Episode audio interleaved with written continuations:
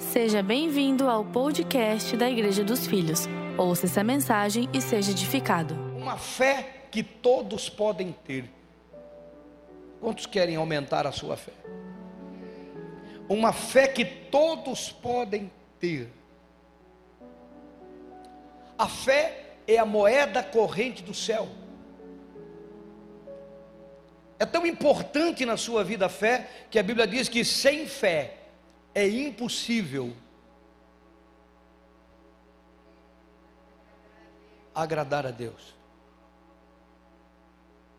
Que aquele que se aproxima de Deus creia que Ele existe e que Ele é galardoador dos que o buscam.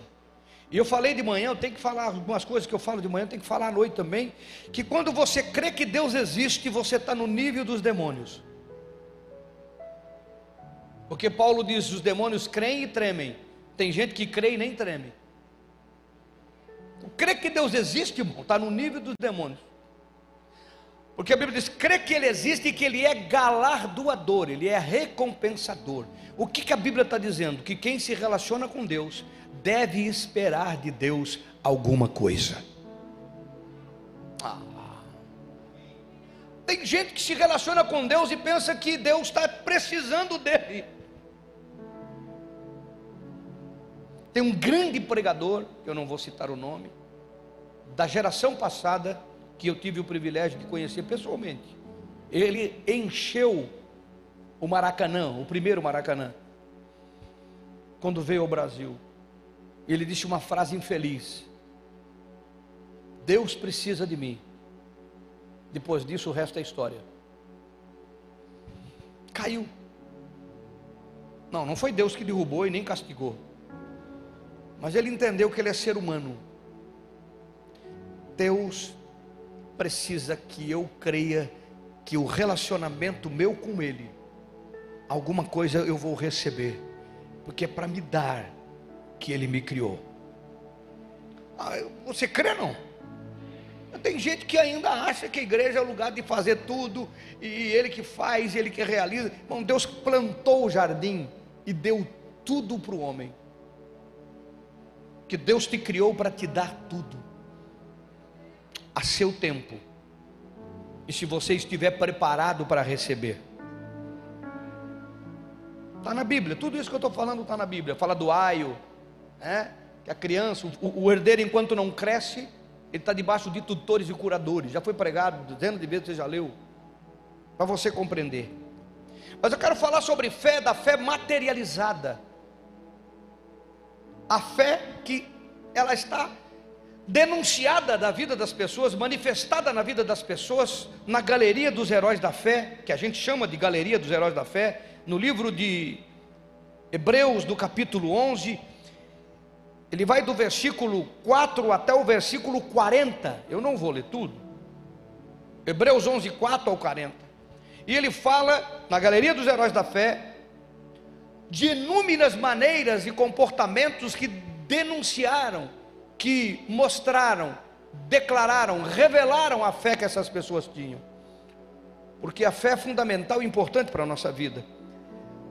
No versículo 5 a Bíblia fala da fé de Enoque. E diz assim: É, pela fé, Enoque foi transladado para não ver a morte. Não foi achado, porque Deus o transladara. Pois antes da sua transla, transladação, obteve testemunho de haver agradado a Deus. A fé de Enoque é uma fé de alguém que andou, que caminhou, que se agradou e agradou a Deus. Enoque foi o primeiro homem é, a ser abduzido. Foi vivo para a eternidade. Não passou pela morte. Tem os mistérios, mas eu quero que você entenda. No versículo 7 ele fala de Noé. Na galeria dos heróis da fé ele fala: pela fé Noé, divinamente instruído acerca dos acontecimentos que ainda não se viam, e sendo temente a Deus, aparelhou uma arca para a salvação da sua casa, pela qual condenou o mundo e se tornou herdeiro da justiça que vem da fé. É Almeida revisada e atualizada, é isso? ARA, ARA. Noé, irmãos, ele viveu num tempo em que não chovia, não sei se você sabia disso. Não tinha chuva sobre a terra. Aí um cara aparece dizendo: vai cair uma chuva que vai inundar tudo. Não tinha. Ainda o cara vai dizer que vai inundar tudo. Alguém está me entendendo? As coisas de Deus, às vezes, só Deus. Só quando ele toca na vida da pessoa, se viu, eu, eu vi, um, eu vi um, uma figura importante no, no Brasil essa semana. Ele estava falando, e de tudo que ele estava falando, que ele estava ridicularizando um rapaz, porque fez uma pergunta cristã, e ele não crê. Mas uma coisa ele falou é verdadeira: eu invejo vocês que creem, porque é verdade, tem que ter inveja. Tanta sabedoria, não vou dar o nome do cara, não. Tanta sabedoria, tanta informação, tanto conhecimento. Ele citou a Bíblia, um monte de passagens. Só que ele citou os fatos sem contar o espiritual dos fatos. Porque eles não creem no sobrenatural. Crer é um milagre. Acredito no que eu estou te dizendo. Não é pregou algo que era impossível, nunca tinha acontecido, que nem a volta de Jesus. Tem gente que ri disso. Que nem a grande tribulação que fala, tem gente que ri disso. Que fala de céu e inferno, ele riu disso, de céu e inferno. Esse cara que eu estou citando, que eu estou falando. E a Bíblia diz que não é pregou, ninguém creu. E ele é chamado de o homem que pela fé pregou algo que não tinha acontecido ainda, que era a chuva do dilúvio. Então, Enoque andou, a fé dele está no caminhar com Deus. Noé construiu, a fé dele está em trabalhar para Deus. Alguém está me entendendo? Dá um amém. A Bíblia fala em 8, 9 10 que Abraão deixou tudo deixou a sua terra, a sua parentela. Abraão era um homem rico quando Deus o chamou e começou a caminhar para uma terra prometida. Ele vai para uma terra que eu te mostrarei, vou te fazer uma grande nação. Ele não tinha filho, não podia gerar filhos. Abraão ele andou com Deus, ele se locomoveu, ele deixou a sua riqueza, a sua família, as suas coisas para ir para um lugar. Segundo o apóstolo no livro de Hebreus, ele fala de uma cidade a cidade prometida, a cidade que é para todo filho e filha de Deus, a nova Jerusalém que vai descer do céu e que vai governar esse planeta por mil anos, aquilo que a gente chama de milênio. São coisas que às vezes os crentes não param para entender. A fé de Abraão está em entregar, em deixar, ele deixou. Alguém está me entendendo, irmão? Quem está entendendo até aqui, dá um amém. Versículo 10 fala de Sara. Sara gerou ela creu, ela creu que podia gerar uma idosa, creu que podia gerar um filho, e por isso que ela está na galeria dos heróis da fé. E a Bíblia vai falar de Davi, vai falar de Sansão, vai falar de tantos personagens que pela fé é, derrubaram muralhas, pela fé mataram gigantes, pela fé invadiram situações, mudaram, pela fé passaram pelo fogo, pela fé foram livres da boca do leão. E a gente conhece essas passagens, cada um na sua peculiaridade, falando de fé fé. O apóstolo termina dizendo que todos esses aguardavam, aguardavam com expectativa o cumprimento daquilo que eles viveram e creram. E eles não alcançaram, porque existia alguém que precisava chegar, que se chama Jesus, o Filho de Deus, Jesus de Nazaré. Você sabe que Jesus morreu por todos aqueles que iriam nascer depois dele, e por isso que nós, antes de existirmos, já fomos salvos e perdoados em Jesus Cristo. Ele já morreu pelo meu, seu pecado, não tinha nem vivido ainda, ele já tinha morrido pelo seu e meu pecado, mas também ele viveu, ele nasceu e morreu pelo pecado de todos aqueles que estavam aguardando e já tinham morrido também. Ele, ele, ele nasceu e viveu por aqueles que já haviam morrido, ele nasceu e viveu por aqueles que não haviam nascido. Alguém está me entendendo? Dá um glória a Deus. Por isso que ele é antes e depois. Ele era o esperado. Por isso que fala a palavra que ele foi morto antes da fundação do mundo, era o projeto de Deus para todos nós que estamos aqui hoje, pelos nossos filhos que ainda não sabem nem o que é pecado, por aqueles que vão nascer ainda na sua família e por todos aqueles que desde Adão aguardavam o Salvador fé. Mas o que eu quero chamar a tua atenção é que na galeria dos heróis da fé, a primeira menção é de Abel. O versículo 4, capítulo 11 de Hebreus, versículo 4, ele fala sobre a primeira menção. Paulo tinha inúmeros personagens para falar de fé, mas ele fala de Abel. Pode colocar para mim? Hebreus, capítulo de 11, versículo 4.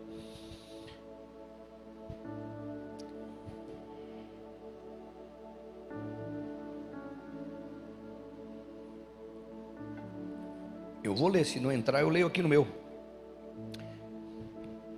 Versículo 4 diz assim: Pela fé, Abel ofereceu a Deus mais excelente sacrifício do que Caim, pelo qual obteve testemunho de ser justo, tendo a aprovação de Deus quanto às suas ofertas.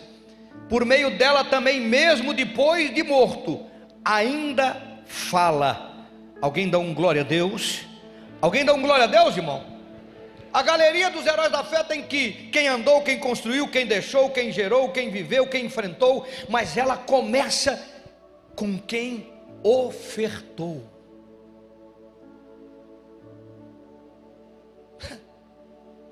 Eu queria chamar a tua atenção para algo importantíssimo, porque eu gosto das, dos detalhes da Bíblia. Primeira coisa, depois do pecado, depois do pecado, a Bíblia começa falando, a primeira coisa que ela fala de, do nascimento de Caim e do nascimento de Abel é sobre oferta. Deus e oferta. Primeiro Testamento começa falando do relacionamento do homem com Deus com oferta. Termina o primeiro testamento, a lei, começa o segundo testamento, a graça, a primeira circunstância em que a igreja estabelecida fala de oferta, que as pessoas vendiam e entregavam, e fala da oferta de Ananias e Safira. Assim como o primeiro testamento fala de uma oferta que Deus se agradou, que é a de Abel, e fala da oferta de Caim, que Deus não se agradou dele da oferta, no segundo testamento fala da oferta que foram feitas com forma correta e justa, honesta, e fala de uma oferta que foi feita de forma mentirosa, mas é oferta. E se você compreender o que a Bíblia está nos mostrando, e é muito importante que você entenda isso, é que a, a narrativa dos notáveis da fé, nesta galeria do 4 ao 40, se você quiser ler em casa depois do culto e da mensagem, ela fala sobre oferta, que fé e oferta andam juntos. Ela começa falando de oferta, e isto é muito importantíssimo. Ofertar, sem dúvida, é uma atitude de fé. E de manhã eu fui muito muito, muito inciso, muito, muito profundo. Eu quero que você que está em casa me ouça muito. Eu fui muito inciso, muito profundo, porque esta geração tem confundido o assunto. Esta geração não tem compreendido que fé e oferta são coisas muito sérias e andam juntos, não se separam. É tão sério que começa, é tão sério que Deus fala e mostra e ministra para que possamos entender. Alguém está aí não? Se todos entendessem o poder de uma oferta, coloca para mim lá Gênesis, no capítulo de número 4. Eu quero ler com vocês. Aconteceu que no fim dos tempos, trouxe caindo o fruto da terra uma oferta ao Senhor. Ele trouxe. Abel, por sua vez, trouxe das primícias do seu rebanho e da gordura deste, agradou-se o Senhor de Abel e de sua oferta, ao passo que de Caim e de sua oferta não se agradou. Irou-se, pois, sobremaneira Caim, e Deus caiu-lhe o semblante. Pensa comigo, irmãos. A Bíblia da queda de Adão, do nascimento de Caim e do nascimento de Abel não menciona nada. A Bíblia diz que Caim se tornou lavrador e Abel se tornou criador de ovelhas. Você pensa quanto tempo passou nesse período para alguém nascer e se tornar um lavrador e nascer e se tornar um criador de ovelha? Dentro desta geração se passou aí uns 200 anos. Que se passasse 100 anos, que se passasse 50 anos. No período de 50 anos, 100 anos, Deus não se moveu. Deus não se manifestou, não se fala nada, não se comenta nada. Mas a partir do momento que eles decidem começar a ofertar, a Bíblia diz que Deus vem e se manifesta na oferta. Comece a compreender oferta. E eu estou falando de oferta, não estou falando desta linguagem que criaram para trazer para o ser humano um sentimento de que ele é importante naquilo que está fazendo, como se Deus precisasse da gente. A você tem que ser generoso. Quantos já ouviu esse tipo de linguagem, generosidade? Levanta a mão, não tem vergonha, não tem vergonha não. Eu quando eu ouço isso, eu digo, que conversa é essa? Agora eu sou generoso, quando a Bíblia fala de generosidade, ela está falando com o teu irmão, com o próximo, com o necessitado, com aquele que precisa, com aquele que, com aquele, com o ser humano, com as coisas terrenas. Isto é bom, é importante, é necessário, nós fazemos, eu faço, você faz, é muito bom, tem resultado na nossa vida, tem colheita no mundo espiritual, mas o que estou tratando aqui é sobre oferta, coisa que muita gente não compreende ainda hoje, e que fica confundindo com esmola, confundindo com ajuda, confundindo com generosidade, que é bom generosidade, não tem dúvida nenhuma. Mas oferta não tem nada a ver com essas coisas. Oferta com Deus é outra coisa, tem outro propósito, tem um propósito definido e ele pode recebê-la ou não.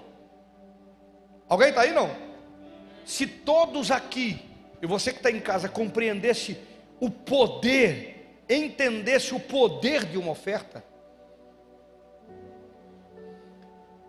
você mudaria esse pensamento e não aceitaria essa falácia de gente que fica falando sobre oferta na igreja e contra, e criticando e murmurando como se fosse algo errado, como se fosse algo inventado pelo homem.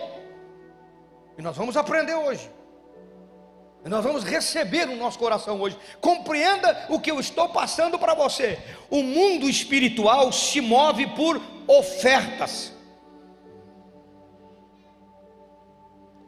Quando Caim e Abel ofertaram, Deus veio veio na oferta de um e veio na oferta do outro. Mesmo que uma oferta ele não se agradou, mas ele veio, porque a oferta tem o poder de trazer Deus na sua vida e de trazer uma resposta de Deus para a sua vida. Esse é o poder da oferta. Ou você pensa, irmão, que os demônios inventaram alguma coisa? O diabo tem poder de criar alguma coisa, querido? Não, tudo que ele faz, ele já aprendeu com a eternidade, ele aprendeu com o eterno, ele aprendeu com o mundo espiritual. O que, é demônio? O que, que são demônios? São anjos caídos. São anjos, ele era um anjo de luz e agora são anjos caídos. O que, que é anjo caído? Anjo fora do lugar, que está debaixo de condenação. Continua sendo anjo, mas não são anjos ao serviço do eterno, a menos que ele queira que sirva. Isso é outra conversa. Agora, presta atenção comigo. Por que, que você acha que as pessoas levam aquelas coisas na encruzilhada, na rua, na cachoeira, na água corrente, na mata virgem? E por que, que vocês acham que eles colocam lá galinha, oferenda, animal, sangue, rosa, buquê, perfume, seja lá o que que bota lá, porque eu nunca fiz essas coisas, também não vi, mas eu estou falando daquilo que eu ouvi. E tem muito mais coisas. Por que, que você acha que eles colocam lá? Para que venha aquela entidade, aquele mundo espiritual venha. Porque tem que ter oferta. Até para os demônios se manifestar, tem que ter oferta. Eles não inventaram isso. Eles sabem que o mundo espiritual se conecta com o mundo terreno da sua vida pelo poder de uma oferta. Alguém está aí não? Alguém está aí não? Meu Deus. Quando Caim ofereceu a oferta, Deus não se agradou. Porque tem coisas que às vezes o homem não entendeu. O cara pega o troco que quando foi no Angelão, no Giasse, traz entrega na igreja, acha que isso é oferta. Não, isso é ajuda. Isso é você aliviando o seu, a sua consciência. Tem gente que tem a cara de pau de pegar um envelope e botar uma moeda dentro para não fazer barulho quando cai no gasofilácio. Você pode acreditar que tem, porque tem. E outro tem cara de pau de escrever e não botar nada e botar vazio lá dentro ainda. Só para dizer que levantou, porque agora não tem esse negócio de levantar, mas quando levantava tinha. E tem gente que fica se escondendo atrás da oferta da viúva pobre. Ô oh, meu irmão, a viúva deu tudo, não deu sobra. Vou falar de novo, eu sei que você está gostando. A viúva deu tudo, não deu sobra. Fica se escondendo atrás de, ah, porque é pouco, porque eu só tenho isso. Irmão, aprenda uma coisa: oferta tem o poder de conectar você com o mundo espiritual. Se você for ler na Bíblia sobre oferta, você vai ficar assustado. Sabe quando Gideão recebeu a visita do anjo, o povo de Israel entendia sobre isso? A primeira coisa que ele fez, um povo que estava fugido, vivendo na caverna, na miséria da miséria da miséria. E o que, que ele fez? Matou o cabrito que ele tinha. Será que tinha muito? Fez um caldo e levou para o anjo porque ele entendia que quando o mundo espiritual se manifesta, tem que ter oferta. E quando tem oferta, o mundo espiritual se manifesta. Eu falei de manhã, a pastora Daiane está aqui hoje, de duas ofertas apenas. A oferta do pastor Edésio. Quando lá no começo, quando ele estava começando, sofrendo, tinha nada, passando dificuldade, se libertando dos demônios que o aprisionaram por anos. Ele foi macumbeiro. E Deus pegou o pastor Edésio num culto de ceia e, e disse para ele: Você vai lá no meu servo e vai entregar uma oferta. Ele entrou no meu escritório, não tinha nada, morava de favor, só tinha um carro que estava devendo até a última prestação. Era estéril, doente, medicinalmente provado que não podia ter filho. E o Espírito Santo falou: te entrega uma oferta para o meu servo. Ele não tinha nada, daí ele lembrou que ele tinha a prestação do carro. Chama de louco, irmão. Fala com ele, pergunta para o pastor Edésio. Ele entrou no meu escritório e disse: Deus me mandou entregar uma oferta. Eu olhei para ele e digo: Meu Deus do céu. Fiquei muito. Eu, a gente entra em conflito, já vivi isso dezenas de vezes. Eu digo: Deus falou, falou, então vamos consagrar. Consagrei. Um ano depois, nasceu o filho mais velho.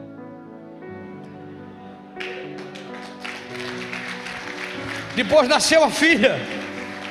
Depois mudou a sua vida espiritual. Tanto que ele é pastor auxiliar hoje. Mudou toda a sua história, deixou do vício. Tinha problema com cigarro, mesmo frequentando a igreja, não conseguia se libertar. Foi mudando, foi mudando, foi mudando, foi mudando. O poder de uma oferta. Eu tenho testemunho do Tony, eu tenho testemunho do pastor Jefferson, eu tenho testemunho de homens que estão perto, mas eu tenho testemunho de muitas pessoas.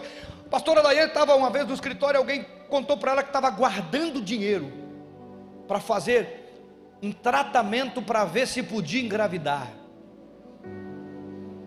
O Espírito Santo movido no seu coração disse para a pessoa: pega esse dinheiro e dá de oferta. Irmão, tem que ter muita ousadia, tem que ter muita coragem. Estou fazendo tratamento para engravidar, pega esse dinheiro e dá de oferta. E a pessoa creu, também tem que ter muita, muita loucura para crer, porque a fé não é uma coisa natural. E a pessoa pegou o dinheiro, botou tudo no envelope e entregou de oferta. E Deus é um Deus que recebe quando é feito por fé na sua presença e com um propósito definido. E a criança está desse tamanho hoje, irmão. Também não tinha como ter filho, agora está desse tamanho a criança. Uma meninona desse tamanho, da comunidade. Alguém está me ouvindo, irmão? Eu, tô, eu, tô, eu quero que você compreenda o poder de uma oferta. Irmão, oferta não é ajuda, não é esmola, não é troco. Oferta é algo que você bota diante de Deus, apresenta ao Senhor, entrega ao Senhor, crendo. E ela tem o poder de trazer o sobrenatural na sua vida, de trazer uma resposta de Deus na sua vida. Quem está aí? Quem está aí? Abel e sua oferta nos mostra muitas coisas importantes. Eu queria que você compreendesse para desmistificar essa bobagem. Ainda está no meu coração, ainda está latejando aqui esse negócio de generosidade. Sabe o que, que dá a ideia? Generosidade parece que eu sou bom e Deus precisa de mim. É isso que somos? Ele já não comprou tudo na cruz do Calvário? Ele já não, já não salvou a gente como pecador na cruz do Calvário? Como se eu estivesse sendo generoso com Deus. Que generoso com Deus, irmão? Você pode ser generoso com os homens, com Deus não. Com Deus você usa fé. Fé, fé. Por isso que oferta é a primeira da lista na galeria dos heróis da fé. Fé, oferta e fé andam juntos. Não vi nenhuma generosidade aqui na galeria dos heróis da fé. Alguém está aí não? E é muito importante dizer para você uma coisa importante: Abel também ofertou. Olha, Caim, aliás. Caim também ofertou, mas não está na galeria. Então não é só porque se oferta, é como se oferta, com um propósito, com a convicção, e não porque todo mundo faz. Meu Deus. Abel e a sua oferta nos ensina coisas importantíssimas. Primeira dela, a minha oferta revela a minha fé. Use essa máscara e olha para o irmão e diga: meu irmão, a sua oferta é um retrato da sua fé. Fala aí, fala aí, eu quero ouvir você. A tua oferta é um retrato da tua fé.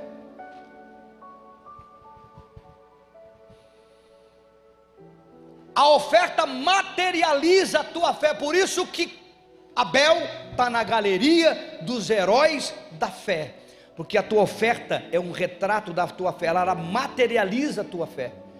Dizer que tem, dizer que tem é muito fácil, manifestar, aí sim você está materializando a sua fé quando você oferta, porque a oferta ela gera uma expectativa e não é uma obrigação.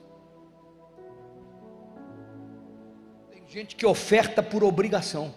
Todo mundo ofertou, todo mundo levantou, todo mundo deu, todo mundo isso, mas não está no coração dele. Por isso que a oferta de Caim não foi para os heróis da fé. A de Abel foi porque ela tinha princípios, primícia, gordura. Ele sabia o que estava fazendo, ele queria uma resposta, ele queria um relacionamento. No nosso caso, a oferta hoje é para trazer Deus naquilo que precisamos.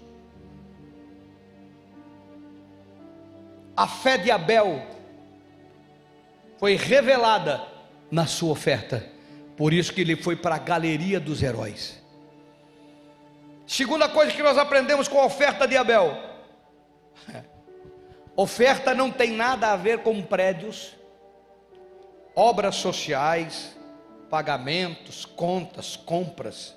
Porque, irmão, só seja inteligente. Oh, Abel ofertou, Caim ofertou. Tinha prédio? Tinha obra social? Tinha conta de luz para pagar? Tinha pastor para chamar de ladrão? Claro que aqui não tem isso, mas nos Estados Unidos tem. Tinha alguém para falar, para arrumar desculpa? Alguém está me entendendo nessa noite, irmão? Você que está em casa, está me ouvindo, está me entendendo? Tem pessoas que ficam se desculpando, se escondendo atrás de um monte de falácia na rede social, de gente criticando a igreja. Irmão, se tem igreja e tem pastores abusando, isso é problema deles, vão prestar conta. Eu estou te ensinando Bíblia, está na sua Bíblia. Oferta não tem nada a ver com construção, não tem nada a ver com aquilo que você vai pagar, o que a igreja vai pagar. Oferta tem a ver com você e Deus. É você e Deus, tem a ver com você, a sua entrega e se ele recebe. Porque se ele receber, ele vai responder. Ele vai, se ele receber, ele vai responder. Os princípios mudaram. A forma de, aliás, a forma de fazer mudaram, os princípios não. A forma de como Deus faz mudou, porque não tinha homem quando Caim e Abel ofertaram. Ainda não tinha sacerdócio. Hoje tem. Por isso que o, apóstolo Paulo, quero que coloque no livro de Hebreus, no capítulo 7, no versículo 8, ele fala algo muito sério. Ele diz: aqui são homens mortais os que recebem. Está falando de dízimo, está falando de oferta. Porém, ali aquele de quem se testifica que vive. Vocês estão respirando? Desculpa eu estar desconstruindo na sua cabeça essa montoeira de mentira que você está ouvindo, religiosa, sobre a oferta. Desculpa isso. Mas você precisa saber a verdade bíblica sobre isso. Hebreus capítulo 7, versículo 8, ele está falando que aqui são homens os que recebem sacerdócio. Mas ao tempo que o sacerdote recebe, aquele de quem se testifica que vive. Quem é que nós falamos que está vivo, cantamos que está vivo, pregamos que está vivo, que está vivo, que está vivo?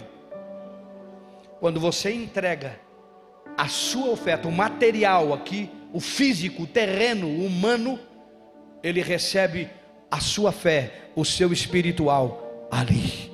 É conexão, mundo espiritual com mundo terreno, entrega terrena, aceitação espiritual. Está na sua Bíblia. Então você precisa compreender isso, que a oferta não tem nada a ver com coisas materiais, para que você fique associando. Às vezes eu vejo pessoas fazendo assim, não, eu estou ofertando lá numa, numa igrejinha pequenininha, porque ele precisa e deixa de ofertar na igreja que ele é participante do corpo. Irmão, o que, que você pensa se você for levar o seu carro para arrumar numa oficina? Ele diz: obrigado pelo conserto, eu vou pagar ali na oficina que está bem fraquinha. O que, que você pensa se vai num barbeiro cortar o cabelo, fica bonito, quem tem cabelo, né? Vaidade, mas tem.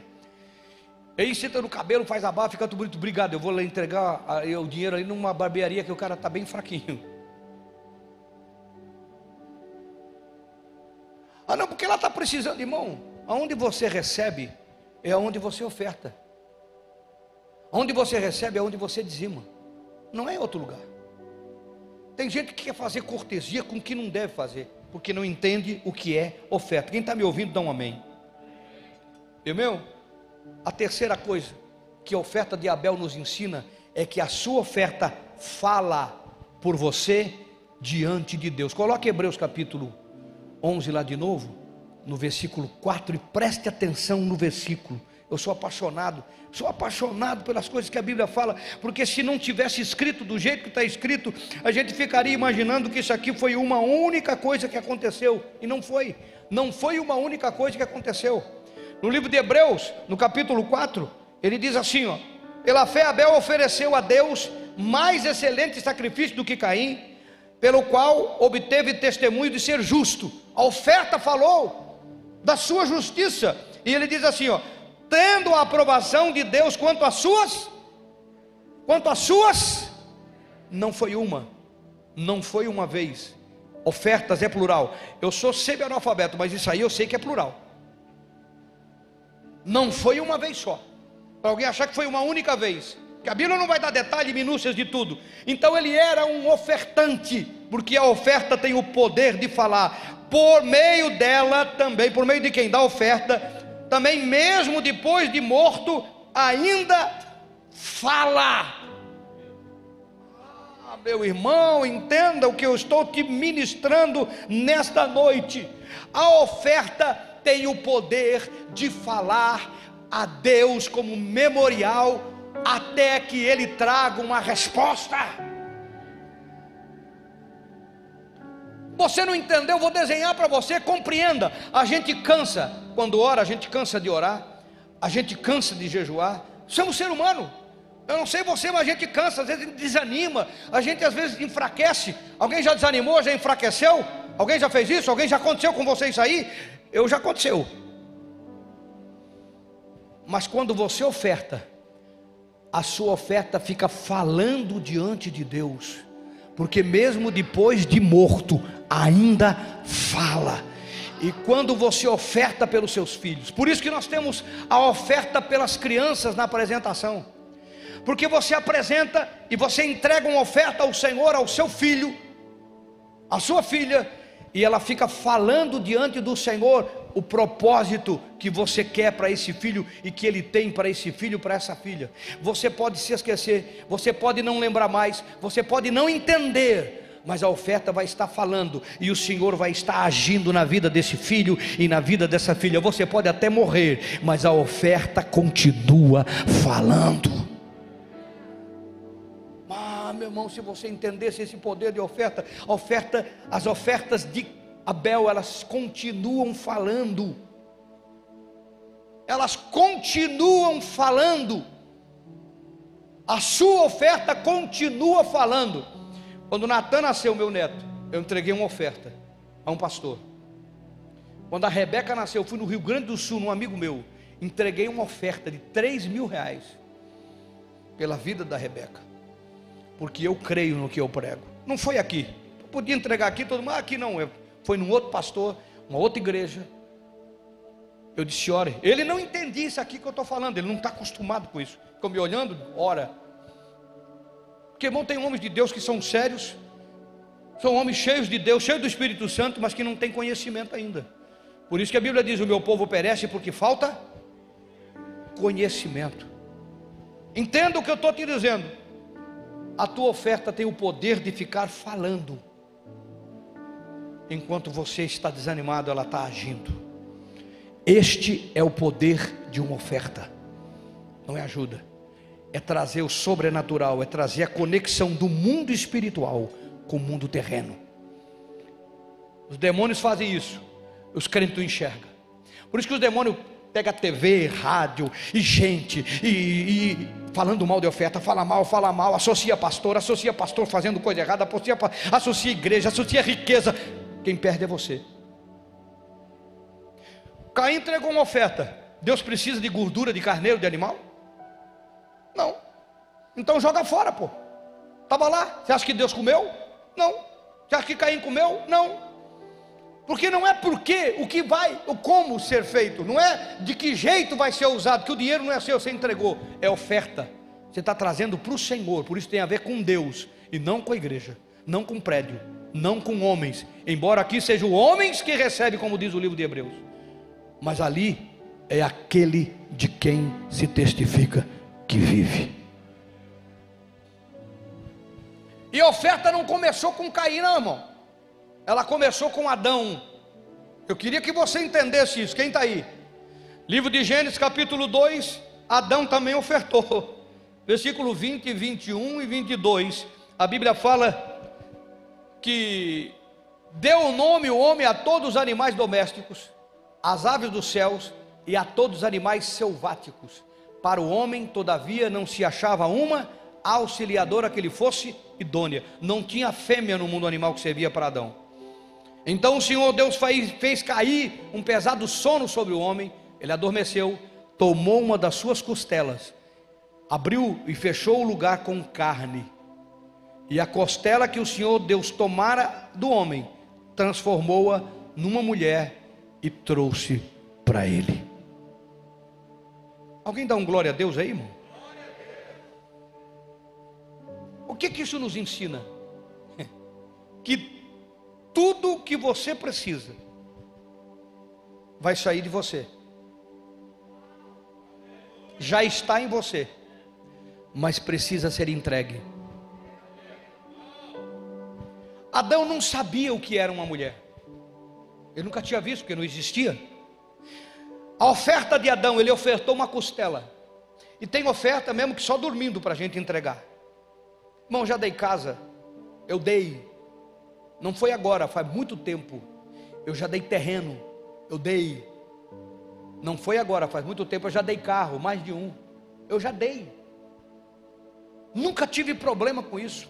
Eu tenho autoridade para pregar o que eu estou pregando. Porque eu dei e continuo dando. Aliás, eu não tenho nada. Procura se eu tenho alguma coisa. Nem quero nada, não vou levar nada, irmão. Eu vou para a glória. Eu vivo, sou que nem Jesus. Ando de barco, mas não é meu. Jesus andava de barco, irmão. Alguém dá um glória a Deus aí, não?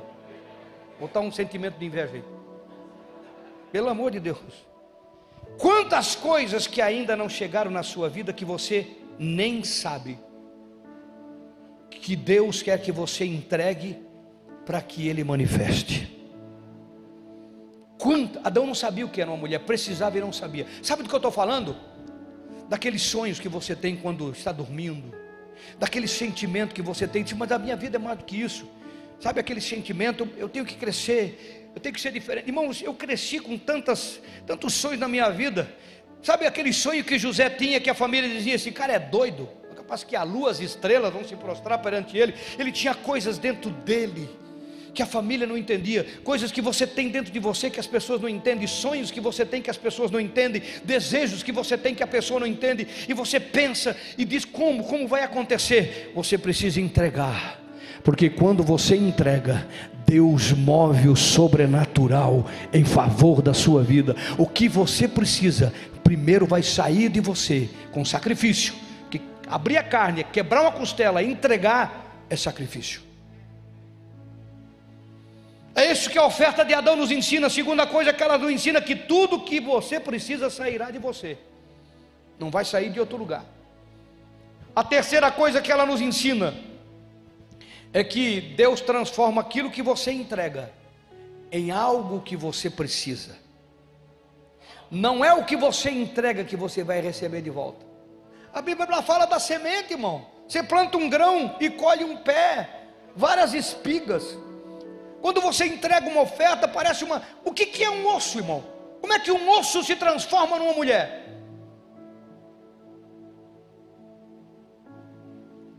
Porque não é o que você entrega que determina o que Deus vai devolver. Você entrega algo, Deus devolve o que você precisa.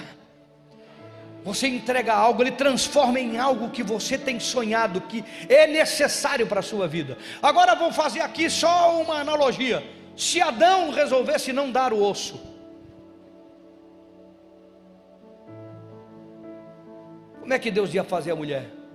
Quando a Bíblia diz que Deus fez o homem e a mulher, está lá no livro de Gênesis, capítulo 5.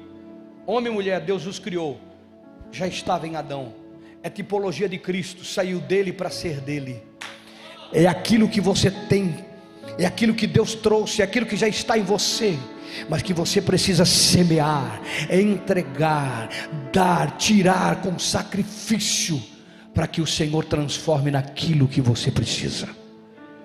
Alguém pode dar um glória a Deus e aplaudir o eterno aí, irmão?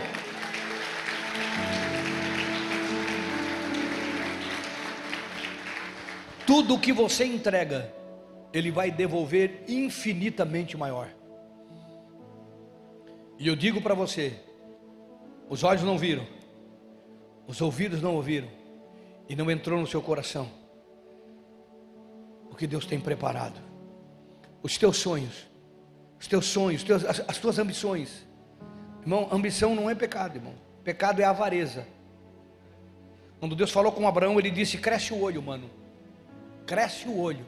Onde tu enxergar e tu pisar, eu vou te dar por herança.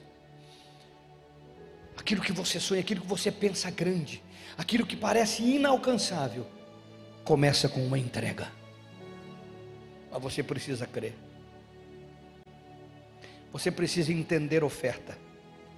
Isto é oferta, não é o troco do Angelone. Desculpa. Ah, pastor, aquilo que eu coloco na salva, vale? Claro que vale. Aquilo que eu entrego no GC, vale? Vale. Eu não sei qual é o motivo que você faz isso. Mas se você quer o mover do sobrenatural de Deus, oferte. Seja algo forte, grande, algo que doa como doeu em Adão, algo que deixe em você marcas, como já deixou na minha vida e na vida de tantos que eu conheço, porque o eterno vai mudar a sua história. E não tem nada que possa impedir ele de fazer o que ele vai fazer. Agindo eu, quem impedirá? Fique ligado conosco.